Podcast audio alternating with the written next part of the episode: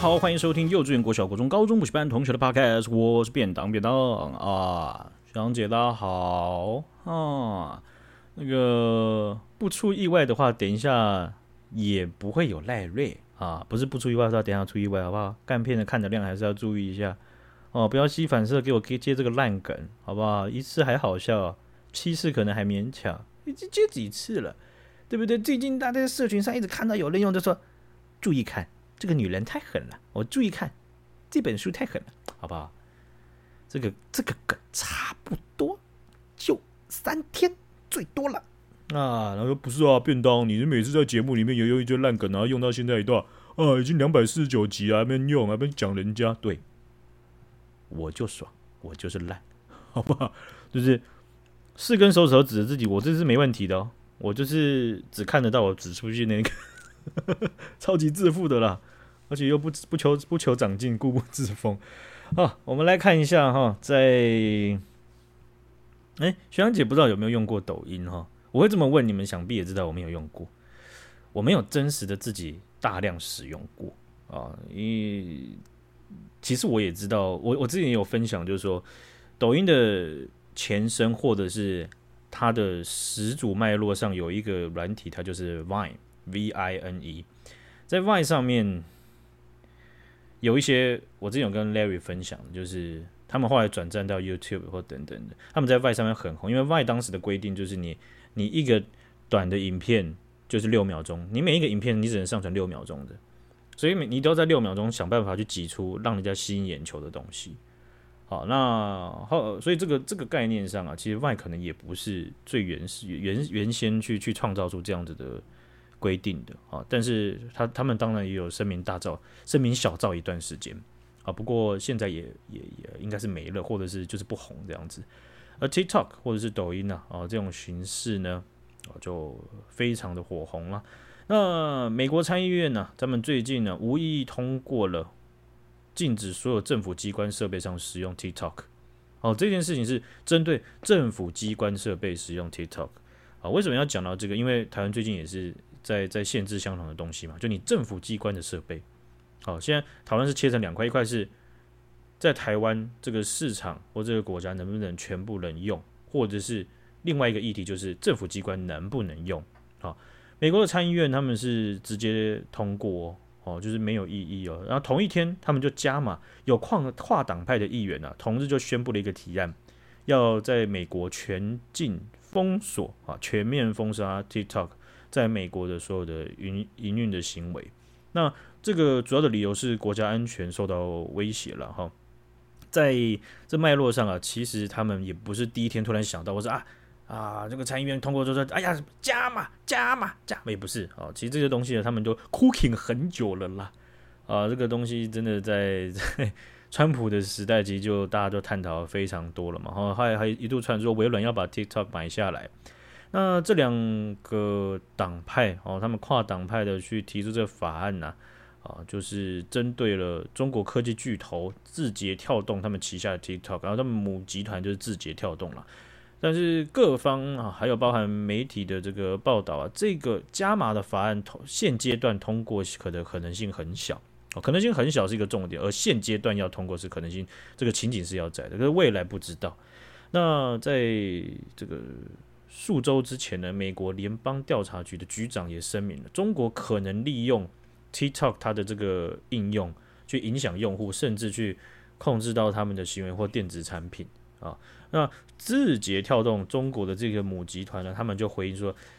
美国他们这一些举措是出于政治动机的禁令，对促进美国国家安全毫无帮助。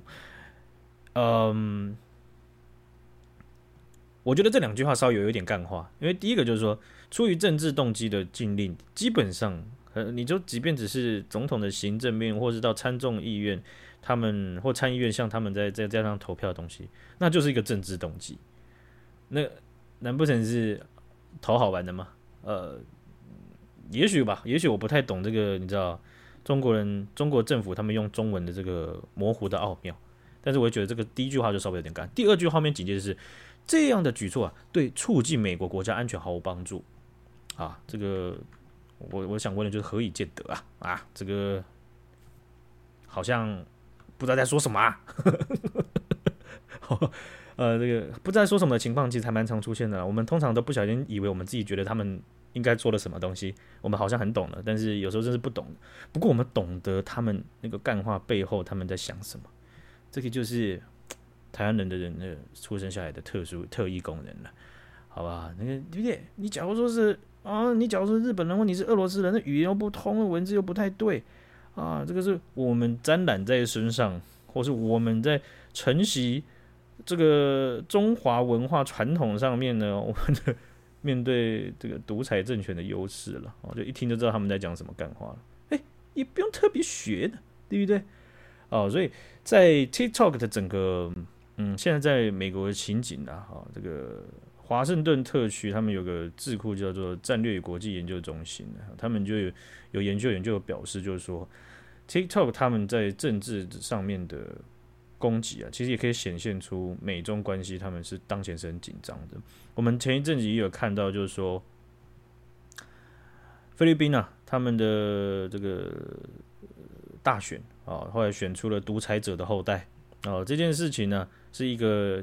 一个一个结果啊。所以，我们如果只看这标题，我们觉得这怎么那么夸张？这怎么会这么突发的事情呢、而里面呢，他们这个阵营呢，或者是说这个独裁者的后代啊，他在抖音上洗 TikTok 上面洗白，或是拍了很多呃，就是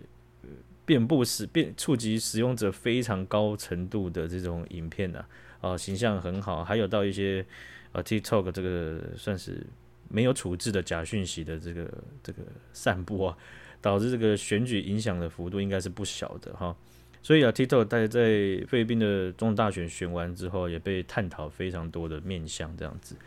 那也有人讲啊，我们好像也不用太意外嘛，就是就是在在台北市长呃蒋万安啊，他也是独裁者的后代哦。所以如果我们只看标题的话，会会觉得说啊，那不就是独裁者后，怎么还会投给他呢？菲律宾人呃，台湾人其实投给蒋万安，你有人会觉得哎。他他就可能就是三代四代啦，对不对？就是你虽然他也不一定真的是那个家，可是他看起来也不像是独裁者嘛，或啊，所以就是在国内在投票的时候啊，大家的观点可能也都会不一样。有些人觉得说，哎，他对转型正义根本就是打擦边球啊，或者说，哎，我看他他在党团协商的时候，基本上他就只是换了一个人的中国国民党的高层啊，或是核心人物啊，他在党团协商的时候讲的话还是一样，不会因为他年轻或是他。真的看到比较多多元文化，他就有办法在中国国民党党内的生态去讲一些真话，或是怎么样的哦。所以，呃，这这些这些观点呢，其实都都是对蒋万安大家都不同的视角啊。然后，所以我们就可以去看到，就是说，好像对菲律宾的选举上面呢，不太能用一个标题就去概括他们的结果。可是，TikTok 在菲律宾的大选当中扮演的角色啊，是非常。确认就是非常影响力非常大的，而在台湾，我们似乎呃以这次选举来讲的话，好像你说像像是 TikTok 或或或或呃或者说我们俗称的抖音，就是他在台湾下可以用到这个东西，它的影响力可能没有到到菲律宾这一次的选举这么大。可是我们有那不同的嗯媒体支配啊，或者是社群媒体的这些这些操作了啊，也是很热闹啦，好不好？菲律宾不要觉得自己孤单啦。OK，我们的资讯轰炸也是，好不好？那脑神经都快断光光，脑神经脑神经元那个组织都已经快解散了，原地解散，不烧起，呃，烧起，烧起之后，呃呃，不什么啊，解散啊！你看那个神经元都已经解散到我已经想不出这个字要怎么讲了。好，那澳洲的他们的这个政府部门呢，也出现了禁止的呼声。哦，台湾最近也采取行动啦。印度他们走得很早，他们在二零二零年的军事争端啊，跟中国在那个边境上面在丢石头，然后在棒棒打老虎鸡之虫啊，鸡吃虫啊，在最近的还在打啊。这个最近还有传出啊，就是中国的解放军呢，他们有差不多三四百人啊，要去攻山头啊，明明就已经讲好楚河汉界了，就他们要主动去跨过那个楚河汉界去攻人家的山头啊，结果就棒打老虎鸡吃虫。啊，他们就是受伤的人比较多一点啊，两边都有死亡的人。总之啊，印度在二零二零年的时候，他们就有禁止军方和政府部门使用 TikTok 啊。到了今年的二月，他们以对印度隐私和安全构成威胁为由，他们就建议封就是关闭五十四个中国的手机应用程式了。好，这些这些应用程式这些 APP 啊，他们的就从手机游戏到相机 APP、视讯 APP，还有 WeChat，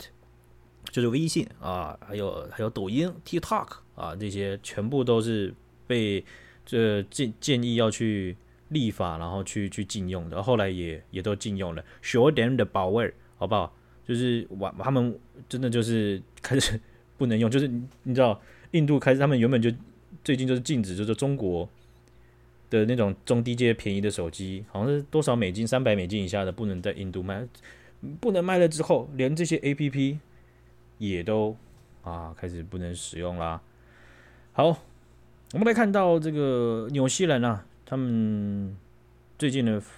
通过了一个算是蛮有趣可以探讨的一个法案了哈。其实纽西兰这个法案呢，它前身呢是在他们的卫生部。在二零二一年的十二月，就是去年的年底的时候，他们就发布一个新的呃禁烟政策的草案，禁止吸烟的草案。他们当时卫生部就讲，就说最快二零二三年的时候，那个时候啊，二零二三年一月一号的时候最快哦。你只要是二零零九年以后出生的纽西兰公民，你就不能买烟啊，不能买烟，就是人生都不能买烟喽。OK，哦，这件这个这个草案呢、它是要让纽西兰变成一个全国，逐步变成全国是进入一个无烟国家的一个一个草案，然后，那这件事情呢、在二零二零年的二零二一年的年底啊，讲完之后啊，最近十二月十三的时候，纽西兰的国会就通过这个新的法案，他们去大量的减少可以贩售烟草的零售商，这是第一点哦，你可以卖的这个通路啊变少了，合法可以卖的变少。第二件事情。就是去压低你可以卖的烟草或者是香烟，它内含尼古丁的含量，把它压在低，压再压更低。第三点就是我刚刚讲到的，二零零九年一月一号之后出生的纽西兰国民，你终身不允许购买香烟。啊，这个这个情景呢、其实当时在推出草案的时候，就是去年底在推出草案的时候，他们的卫生部啊。它的概念就是说，这是这主要是为了保护保护国民 国民的健康，好，逐步的达成无烟国家的目标。啊，那其实世界上啊，有一个国家它是无烟国家，第一个无烟国家就是不丹。好，那纽西兰很可能在这个草案通过之后会变成世界上第二个彻底无烟的国家，但是它是需要时间去推进的。啊，那卫生纽西兰的卫生部啊。他们就去宣，他们就去统计出来，他们去讲出了一个关键点，就是说医疗系统在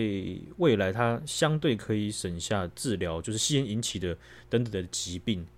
从众多的癌症、心脏病、中风、截肢等等，将会省下一年大概是台币一千亿左右的开支。好，这一千亿，台湾一年呢，我们在我们的行政院的总预算呢，一年大概。两兆多，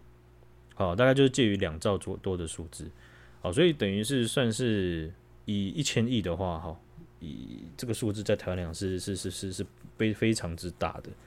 好，应该说白任何国家都是非常之大的哈，所以就是说医疗系统啊，在纽西兰的卫生部的统计下，他们会相对省下来开支是非常庞大的，但是针对这个草这个这个法案的通过啊，从草案到现在通过啊。行动纽西兰党呢，他们就蛮强烈的去抨击，说这个法案呢，就像是一个保姆法嘛，保姆禁令。好，在历史上，保姆禁令这个东西，其实它被为人诟病的东西，就是会创造的延伸问题，或者是背后的问题，会是新的，而且是甚至更庞大的。好，那行动纽西兰党他们说的意思就是说，这个你会造成很大的黑市效应，大家都会去黑市，然后去买。那这个禁令呢，甚至未来也不会奏效，而是以意想不到的速度去去去去收尾。在民主国家，嗯，有一些法案它涉及到的议题，可能就像是这个禁烟禁禁烟那个香烟禁令一样，它其实蛮直接的让，让让有投票权的公民蛮直接感受到那个生活的改变的。像这样子的东西，其实。很可能就会草草收尾，好像是韩国啊，南韩他们也有在大概甚至我六七八年前了，他们那时候也有想要去尝试用蛮大规模的网络实名制的一个法案，好，后来也是草草收尾，因为相比起不可预期的代价和实行上的困难，还有这个代价其实包含了执政者他可能还可以拿到很多，呃，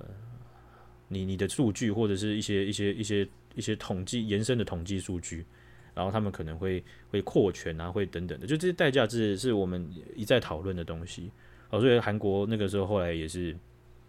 算是票喷了一堆吧，啊，这个执执政党然后票喷了一堆，然后就草草收尾了。后面就比较会有社会上也蛮蛮蛮多，就是有抗体有意识去去了解到这一块东西了哈。那香烟的这种禁烟政策啊。其实，在一九六二年的时候，英国伦敦皇家内科医师学会呢，他们就有公布了一个算是蛮权威、蛮里程碑的一个报告。他们其实当时就呼吁了全世界各个国家、各个政府，包含地方政府，你们应该要尽可能的提前去采取应对措施，去去应对那一些吸烟造成的疾病。你说科学上已经可以验证，就是这一些一九六二年的时候，吸烟这件事情，它是。会有系统性、社会规模性的去造成相对应的疾病，就是比起没有吸，或者吸很少，或者吸的还好，跟吸很多，每一个程度它都会有造成你全部人口在这个社会上活动上啊，大家的疾病好发的这种情形。但是在一九六二年讲完之后，可是到了一一九八零年代呀，哦，各国的政府才逐渐的开始去着手，就是哎呀啊，烟害防治啊，或者是。呃，去做一些不同的这个这个对应，就是商品的这种约制，或是你要贩卖的时候，你必须要负到的责任。好比说，你你要被课税，你的烟盒要加注警语，你也不能在某些领域上广告，好，就有点像酒那样子的概念了哈。所以呃，越来越多国家在一九七零、九八零年代的时候，发现到说，哦，这件事情真的是会影响到国民健康，而且。我们在医疗系统上的开支，或者是人的寿命，它可能会减低，或者它可能会提前的，它有一些生理上的功能会会不行，所以这是造成国家它在经济产能，或者是它在他在社会开支上，呃，可能医疗健保啊或等等的，他在开支上的更大的负担。哦，就你可能从你可以扣到香烟的税，你可能扣到十块钱，可是你可能要花六十块钱在他的后面的。呃，医医疗系统上面，就是以一个人啊，我只是随便举例，这不是一个我查到的这个数据。他们就发现，哎，不对，我好像更要着重预防啊，甚至要到限制的这种情况。根据美国非吸烟者权利基金会的数据啊，在二零二一年十月的时候，他们统计的哦，就是说有百分之八十二点一的美国人口哦，你只要是美国公民，有百分之八十二左右的人，他是有被。法律保障，这个法律可能是联邦的、啊、或是地方的法律，去保障他们在工作场合啊，或者酒吧或餐馆啊，他们是不会去有吸到烟的，就是那些地方它是禁止吸烟的。好，所以我们大概在不知道一百集以前的时候，我跟赖瑞聊到，就我的公司它是有 no 那个 no smoking policy 的。其实，如果你的公司是呃外商，或是它是有分公司在其他国家的话，你可能就会看到这个员工的。签约合约、聘雇合约的时候，它是会有一个 no smoking policy，它清楚的告诉你，就说公司它不能在已知你吸烟的情况下聘用你，你你不能，你你不管有没有吸，你不能让他知道你有吸，你就算平常不吸，但是你不能说，哎，你不能就是，哎，我平常没有吸啊，所以我面试的时候叼了一根烟，不行，法律保障，呃，法律约制公司你不能去聘用，但是偶尔为之的雪茄是可以的，偶尔为之啊。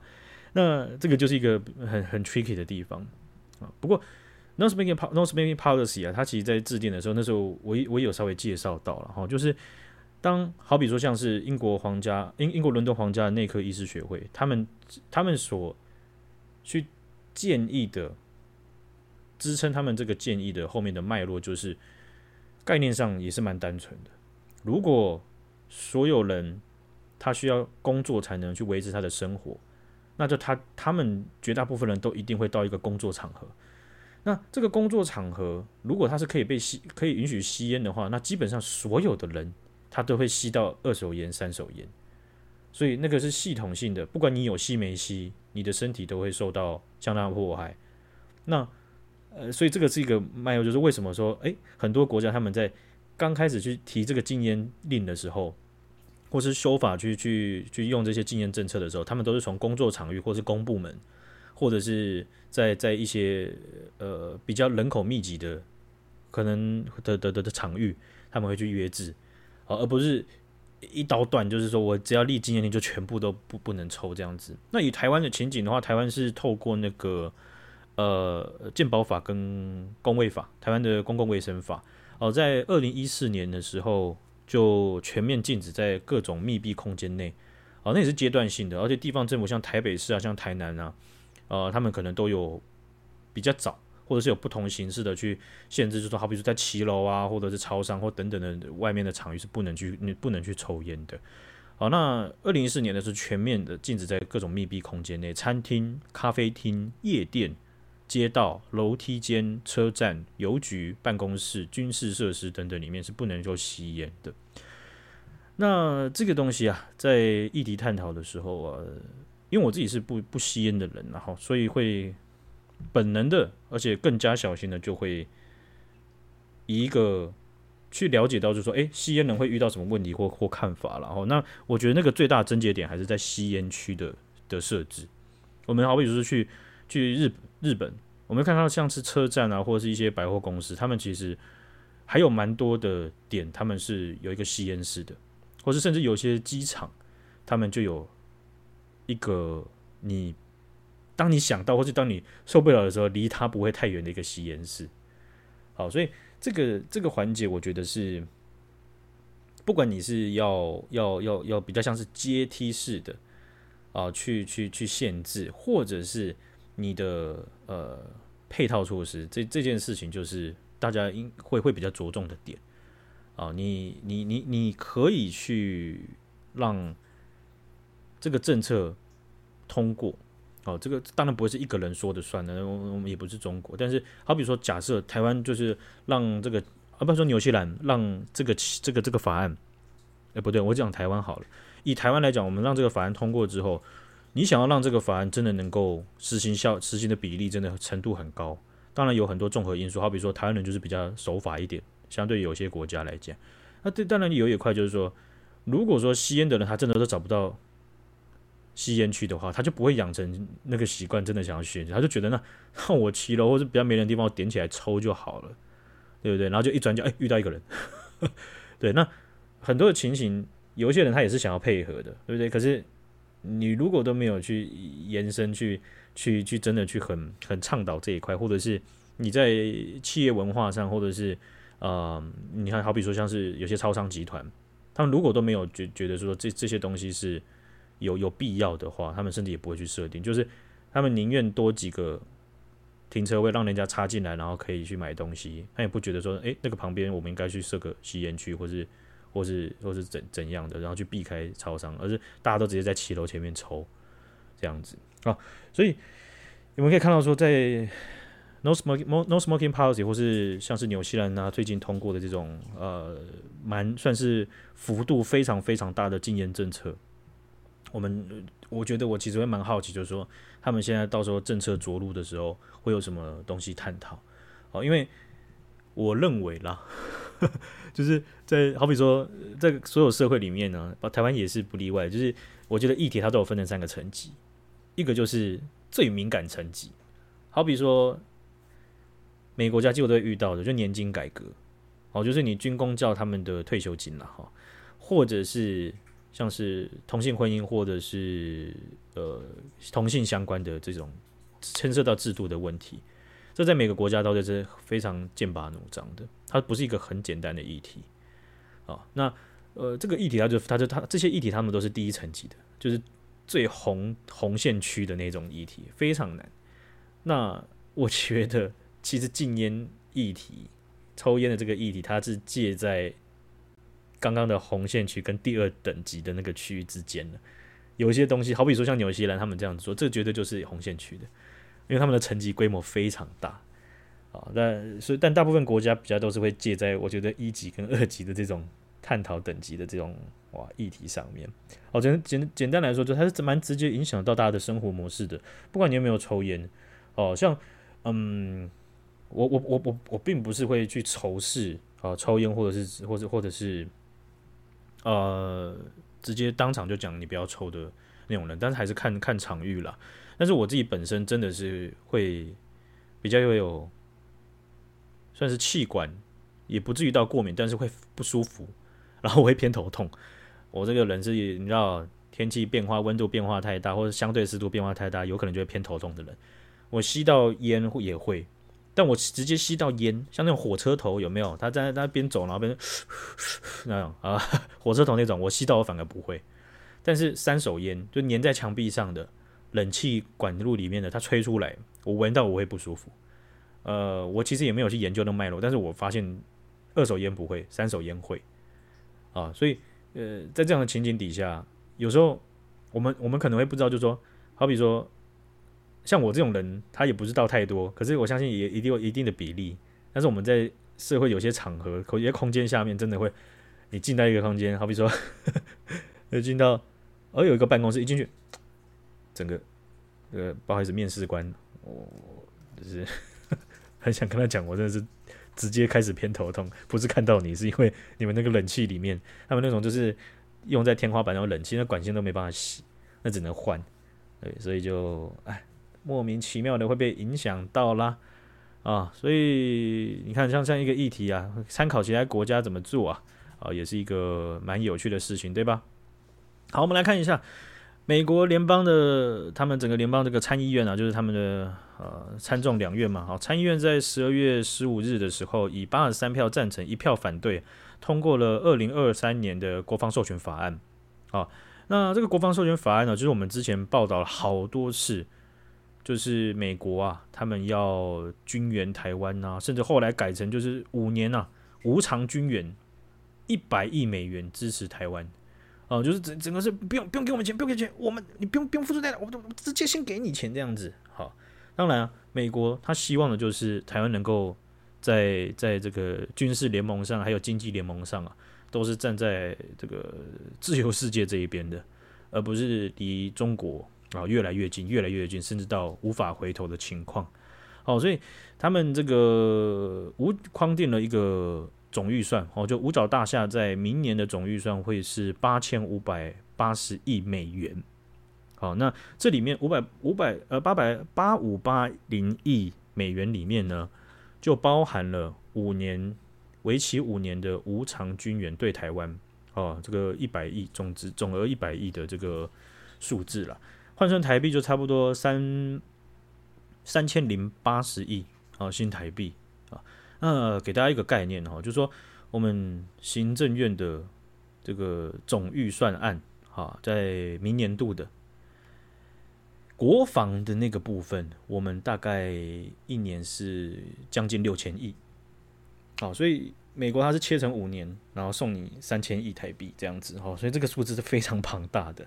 啊。那那我觉得这个概念就很简单了哈，会直接送你送你送你这种。超高价值的啊，不管军援还是钱都好，基本上也没有也没有其他国家了吧？哈，他就说啊，你们不能当美国的棋子啊！对，我们当然知道，但是你我我我我们我们去中国那边不是被当棋子诶，我们是直接直接被碾碎，对不对啊？嗯，好了，帮中国讲个话，中国也有送我们啦，对不对？中国。中国也有也有送我们飞弹导弹啊，未来他们不都把它插在福建准备好了吗？只是那个送到我们那边的时候会爆炸了，好不好？还是有送了啊。好，这个上一集我们有讲到中国疫情的部分了，好，那最近他们呢爆发了一件事情，就是说啊很多人确诊嘛，或者很多人就就发病嘛，对不对？就有这种症状，甚至有些很严重啊，甚至 kilky 的那种。那当时啊有不少人都买了这个。这个武汉肺炎的保险啊，台湾我们当然也有这个什么新东京是不是啊？等等的这保险公司推出防疫保单啊，造成了非常大的这个问题啦啊！有有些观点就会觉得你你保险公司你就是跟防疫政策在对赌嘛，对不对？你就是赌呃，就是在期限之内啊，台湾不会不会出事情，那你赌到你就赚钱，那结果哎，你发现发现就是防疫政策开始放松了之后，哇，你们就开始翻脸不认人了。还有一些工会然后出来讲这样子啊，总之就是也闹的也 也闹了，当然各种视角也也也大家探讨了不不少时间嘛，对不对？那中国现在发生的规模和情景呢，我发现真的是超越台湾很多啊。他们有很多的保险公司直接拒赔，白白纸黑字写到，他们就直接拒赔。他们发现躲不掉哦，而且他们也发现说政府可能不会出来填这个坑，因为这个坑非常的巨大。他们甚至连到中国人寿这种层级的也都炸裂哦哦，在这种防疫保单上面，像是中国人寿，他们后面呢、拒赔的理由是 Omicron。武汉肺炎变异株的 Omicron，它不是本来的新冠。我们的防疫保单上面写的是本来的新冠，不是那种变种株啊！啊，厉害了啊！所以他们认为这个新新冠肺这个这个他们的防疫保单呢、不是在这个所谓的呃大家认知上的理赔范围，是不赔啊！你一毛钱都拿不到啊！所以这件事情啊，还是是有冲上微博的这个热搜的啊，而且好像一度冲到第一啊！看来呀、保的人不少。对不对啊、那中国媒体啊，有一些也有有个初步的报道了哈，就说像是还有一间叫众安保险啊，大众平安的众安，众安保险呢，他们有推出防疫保单啊，后来呀、啊、也是大量的拒绝赔偿啊，他们绝大部分给出的主要理由是那个病毒啊啊，武汉肺炎的病毒呢，这个病患啊，他没办法证明有感染到肺部。啊，我们的防疫保单上面是写写是有这个肺部这个这个这个下呼吸系统，然后被被感染的。你确诊你没有，你要证明啊，你要证明真的有感染到肺部，但不你你你只是确诊，但你你不症状呢，对不对啊？所以他们就呃拒绝理赔啊。所以呢，这个众安保险还被爆料，就是说他们的那个保险业务员啊，非常多的就是发现理赔暴增之后就直接失联，直接。也不知道是电话打不进去，还是就就干脆就是领底薪就算了，还是说干脆就辞职回老家也也不知道啊。所以啊，台湾这个理赔金额啊，目前呢，我们所探讨到的这这个架构差不多在两千亿左右啊。中国啊，应该不止这个数字，那个应该是好几倍的了哈。好，另外一块议题呢，就是台湾啊，我们这个。前一两周啊，好像有多项的农渔产品啊、食品啊，呃，就被无预警的被中国暂停进口啦。中国朝令夕改的要求这一些公司和这一些的这个商家去补件啊，导致一堆台湾的公司啊，或是养殖户他们血本无归。因为我鱼都养好了，我的农产品都已经在那边了，哎，超生气呢。啊呃，不管你就要补件，哎，突然这个一个命令下来呀、啊，大家就整个傻眼了。啊，但是还是帮中国政府讲两句话。中国共产党也有针对其他少数的国家要求补件，就是这个朝令夕改。啊，这个这个令啊，也不是单纯针对台湾的，但是是针对台湾的，但不是单纯针对台湾你一个。啊。不过啊，有特别针对的地方还是有的。啊，就他们大家哎要去被补件啊，就好比说其他国家啊，好像澳门你们要补件啊，不是澳门也要求其他国家要补件，荷兰你要补件。啊，但是人家补件期限是长达一年多，有个缓冲期啊。台湾的补件期限呢、啊，比人家硬生生的提早了一年啊，基本上没有几个月啊。所以啊，就是我帮他们讲话也就讲到这边了啊，好吧，不能多了，呵呵那没办法，他们就这样做事的嘛，对不对？所以啊，这个有不少的台湾的这个呃集团或公司啊，他们就直接不补件了，因为啊，在这补件的这个要件里面呢，就是。呃，对方要就是你你的商品，你为了要补件，你必须要按照他们的程序去提供你的配方以及制成的，好比说组成成分跟比例，还有制成技术，那不就是把你的商业机密给告诉别人了吗？啊，那就是这样子啊，所以有一些好比说像义美，义美就是他们其实基本上他们他们讲的意思就是他们很早就有很多产品，他们就直接不做了。就不直接不卖到中国啊，另外一个就是最近的这个嘉德凤梨酥，他们也直接说，那那我公布这个，那基本上就是直接你们就直接做得出来啦。我边公布，你看我的文件，你回家那个承办人员，你回家动手做，对不对？我们行不行？绝对没问题，直接做就把嘉德凤梨酥做出来啦。啊，他们的意思就是这样了，他们就是那就那就顾本土市场啦，我们也不是也不是一定要去中国这样子，对，哦，这个就是中国他这真的是硬要这样搞，我真的是。因为因为因为我们其实，在我们所探讨的这些品相上面呢、啊，台湾的农产品的，像是荔枝、金钻凤梨，然后芒果，芒果的品种，呃，就是什么什么金黄，然后那个啊，脑雾突然想不起来，爱文啊，很多很多很多的品种和种植技术啊，啊，都、就是当初啊。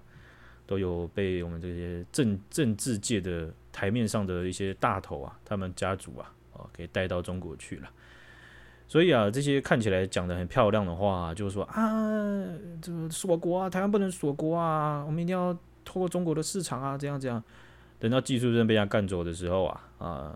后悔莫及啊，甚至啊，还会去指控当初啊，就是不要过去的，喊那些不要过去的那些人呐，啊，但是啊。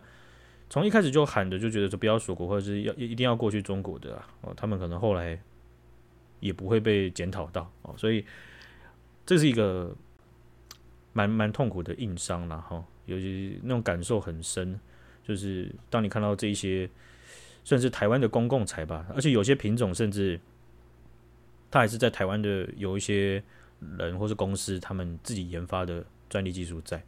就是莫名其妙就搬被搬过去了，也不是他们，甚至也不是不是他们自己带过去的啊。那最近呢，在台湾的网络上有也有人开始讨论啊，好比说像雅虎或微软，他们当年为了进军中国啊，啊，微软他当时就交出了这个 Windows XP 啊两千二零零三的这个作业系统的原始码啊，所以为什么说盗版的重灌软体啊，或是呃呃 XP 它会出现一大堆的那种自动安装版啊？然后动漫什么版啊，然后什么游戏优化版啊，啊啊这种这种算是生存安装领域的这种啊，就是在当年的脉络底下，跟微软的想要进军中国市场有可能是蛮直接的关系啦。是后置啊，后来甚至延伸到说，在美国联邦调查局啊，他们其实也有去去探讨过这一块，就是这样子的规模的现象啊，呃，可可能就是间接造成美国政府。它的政府部门还有企业，他们的这个微软的设备被针对性攻击的一个蛮大的破口。那另外谈论到的就是雅虎，雅虎他们在更早之前呢，呃，也也也也有一个蛮著名的事情，就是中国有个维权人士是使用了雅虎的信箱，然后中国共产党就要求雅虎去交出来那个中国维权人士的那他自己的信箱里面的信件，那。不知道有没有交出，但是可以确定是中国共产党，他后来拿这个信件内容去控告了这个中国公民。好，这个这个是查得到，我突然忘记名名字了啊。所以这个这个事情就是，你你你你，我们大概也知道雅虎现在在中国的中国的市占或是它的使使用触及人数，这是一定是因为我们都没听过了，对不对？我们听过的都不是他们，而且雅虎雅虎我们知道信箱服务啊，或者是什么搜寻引擎什么之类的。那相对我们都听到什么百度啊，什么什么新浪啊，什么什么腾腾腾腾腾讯等等的，对吧？啊，所以到苟延残喘到二零二一年的时候，雅虎呢就在中国政策收紧的情况下，他们就宣布啊，在二零二二年的时候宣布停止中国的服务了啊，直接再见啊，所以。我们可能只会看到结果，就是啊，他们黯然退出市场。可是中间他们到底牺牲了多少？他们他们所谓的配合地方法律和难道是道德？还有他们的道德标准吗？哦，他们的法律的道德标准，然后做出这些东西，然后他们没办法去在中国赚大钱，他们黯然退出市场。他就啊，好可怜哦，中国政府好可。可是好像中间牺牲的人很多，或者是很多的人事物都都不是这些大集团自己牺牲的，而是。大家一起跟着他们下海，跟着他们赌一波，对不对？所以这是一个啊，从以前就可以看得出，国际集团他们到到了中国之后会遇到什么样的问题，或者是阶段性的结果会是什么？哦，所以嗯，不是说他们全部都不能进去，而是看到他们的负责人，或是这整个整个公司，他们集团在这些议题上面，他们是怎么回复，大概就可以知道，就是说。他们是在讲干话还是他们是在带着大家下去赌一波还是说他们其实真的有在尝试去跟中国共产党去真正的打交道好所以好这个就是以上的新闻啦。感谢学长姐好我们下一集啊赖瑞就强势回归。啊满血回归但他的血条还是不足以负担一级的程度啊还是请大家见谅。赞啦。好感谢学长姐。啊感谢徐阳啊拜拜再见。